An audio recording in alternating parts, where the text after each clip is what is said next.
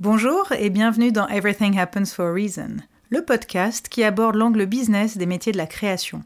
Car ce qui m'anime est exactement à l'intersection entre la mise en valeur de la créativité et le développement des activités.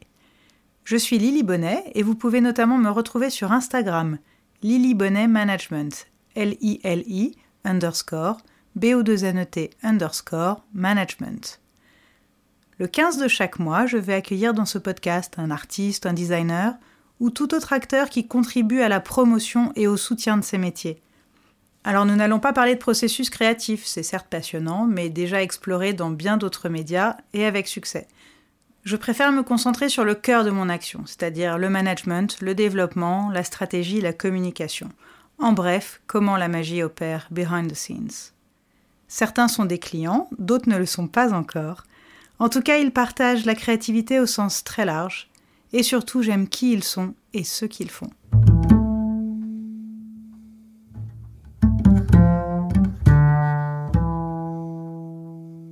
Que l'on soit designer, journaliste, représentant d'une grande marque ou tout simplement fan de design, Salone del Mobile, c'est The Place to Be au mois d'avril. C'était ma deuxième édition et je l'ai encore plus appréciée que l'année dernière. Alors déjà parce que je connaissais la ville un petit peu mieux et on l'arpente sur des kilomètres de long en large chaque jour. Et aussi parce que j'avais le podcast à l'esprit, qui m'a d'ailleurs permis de me connecter différemment à l'énergie et aux gens. J'ai eu la chance d'interviewer quatre personnes, alors ce n'était pas du tout prévu euh, de qui j'allais rencontrer. Il s'avère que j'ai pu interviewer deux hommes et deux femmes, deux Italiens, une Française et une Suisse, deux designers, un représentant d'une grande institution et une agence. Pour commencer par l'institution, il s'agit de Alberto Cavalli, qui est le directeur exécutif de la Michelangelo Foundation pour la créativité et l'artisanat d'art, basée à Genève. Ensuite, j'ai rencontré Sarah Kwan, qui est Creative Director et cofondatrice de Villa Nomade, basée à Zurich. Riccardo Villa Fabiati, architecte d'intérieur et designer et fondateur de Monstrum Studio, entre Milan et Paris.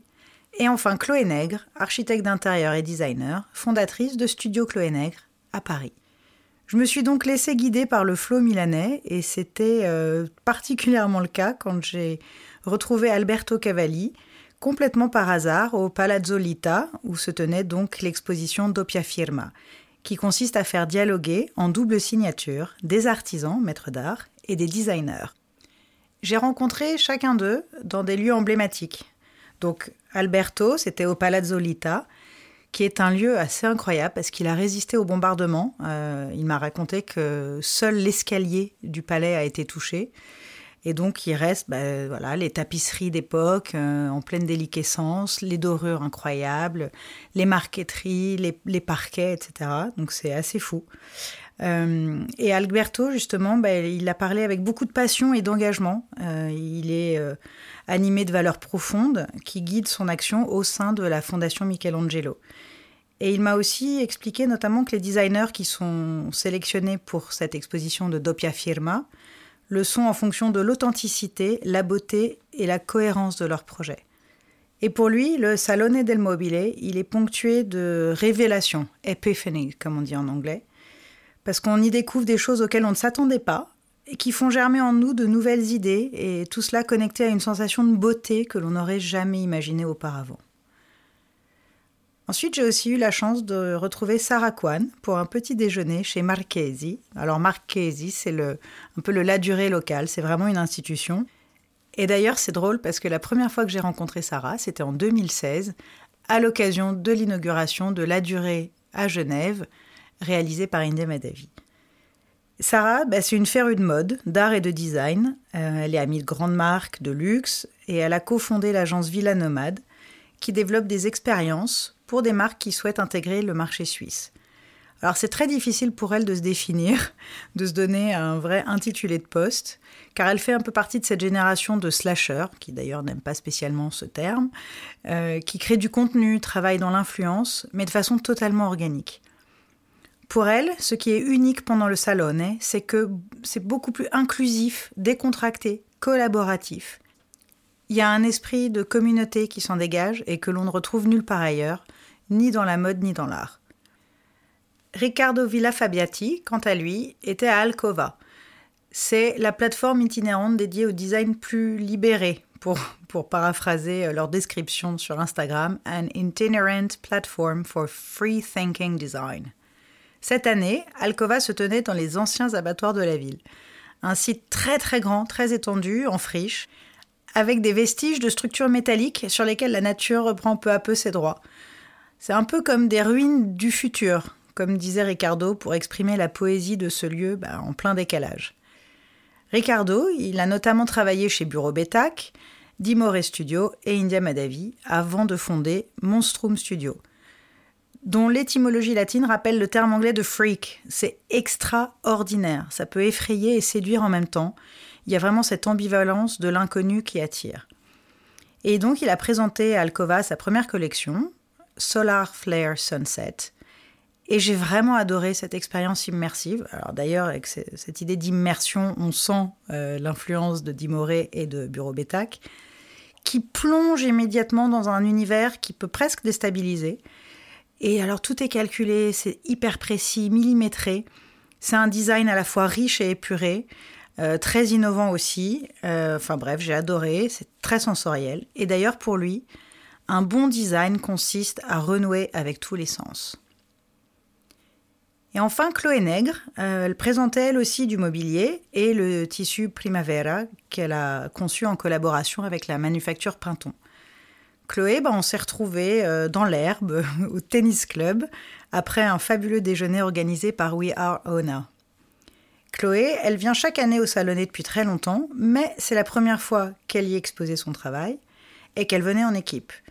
Alors elle a malgré tout pris le temps de visiter la foire parce que bah, elle est prescripteur avant tout et c'est pour elle vraiment une, une très riche source de luminaires. Euh, et puis, bah, elle adore la culture de l'industrie du design italien. C'est un peu à l'ancienne. C'est voilà, ce sont des entreprises familiales depuis des générations. Ils sont très chics. Euh, il y a beaucoup de codes à respecter, etc. Et euh, ils prennent leur métier vraiment à cœur et le tout dans un farniente sophistiqué, comme elle me disait. J'aime beaucoup ce terme. Bah, donc, ce que je disais, c'est que c'est aussi la première fois qu'elle venait accompagner. Donc, elle était avec ses deux associés, Audrey, qui est business partner, et Madly, creative partner. Et c'est un nouveau paradigme, mais aussi bah, le signe du développement de son business, ce qui est euh, très prometteur et stimulant. Chloé, elle aime faire les choses sérieusement, sans se prendre au sérieux. Et je les accompagne toutes les trois depuis près d'un an et je les observe grandir individuellement et collectivement. Et elles sont vraiment animées d'un esprit d'équipe, de valeurs et de vision profonde au service du beau et de l'engagement. Alors tous s'accordent à dire que la Design Week de Milan, euh, c'est évidemment l'occasion de vivre des expériences esthétiques inédites. Et on a à l'unanimité adoré, plébiscité l'installation de Dimore Centrale, c'était une claque esthétique entre grandeur et décadence.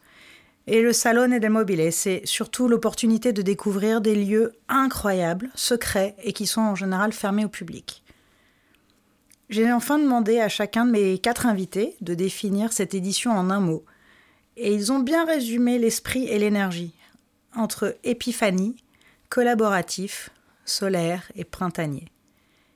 Et si moi je devais synthétiser Salonné 2023 en un mot, je dirais que c'était exaltant.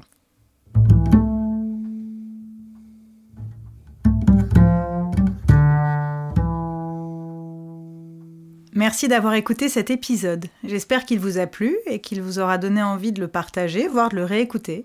Spread the love, manifestez votre kiff, mettez des étoiles sur votre plateforme d'écoute préférée et surtout, n'hésitez pas à écrire des commentaires. Vous pouvez aussi me contacter sur Instagram, lily underscore bonnet underscore management. On se retrouve le 15 du mois prochain avec un ou une nouvelle invitée, ou peut-être même avant avec un épisode surprise, un bonus ou un épisode solo. Et d'ici là, n'oubliez pas que everything happens for a reason.